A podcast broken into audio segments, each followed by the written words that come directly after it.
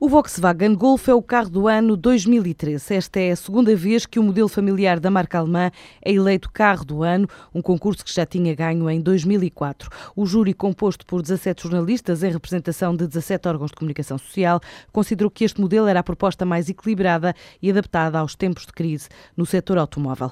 Para Fernando Monteiro, administrador executivo da CIVA, o importador Volkswagen para Portugal, perante o atual cenário, é quase impossível prever o que se vai passar este ano no mercado defende algumas medidas de estímulo para o setor, sem arriscar sugerir ao Governo uma alteração da carga fiscal no curto prazo. De uma forma realista, sabemos também que a fiscalidade automóvel é muito elevada, mas não é o momento certo ainda de a reduzir.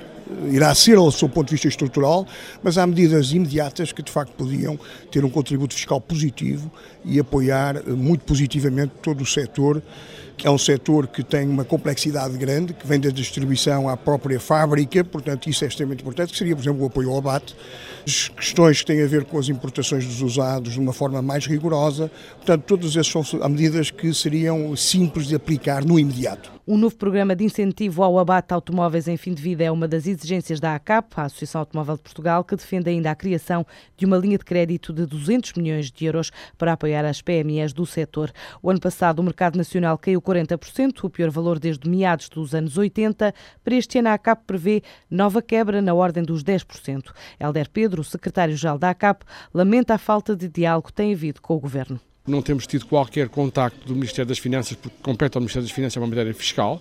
Tem sido extremamente difícil, digamos, o contacto com o Ministério, mas aguardamos, continuamos a insistir para que a nossa proposta seja, digamos, eh, analisada e aguardamos a todo momento também uma reunião com o Ministério da Economia.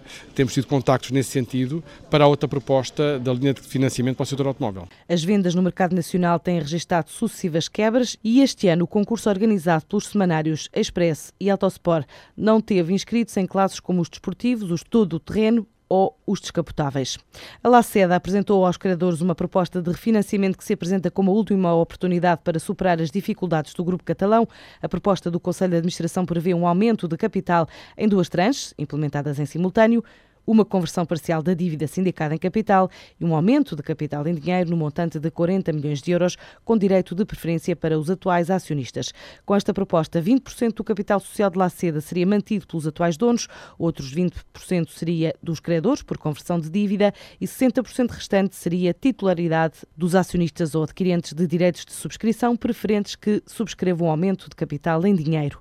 Em comunicado, a empresa informa que os acionistas, titulares de 100% do capital social do grupo, também acionistas da BA Vidro, liderada por Carlos Moreira da Silva, confirma o compromisso para subscrever e pagar na totalidade e em dinheiro o aumento de capital proposto pelo Conselho de Administração. E se os criadores aceitarem a proposta, deverá ser lançada uma OPA que se vai realizar a um preço muito inferior à cotação atual de Laceda. O Banco Besta atingiu um lucro que considera histórico, na ordem dos 8,5 milhões de euros, ou seja, o resultado líquido cresceu 20% em 2012.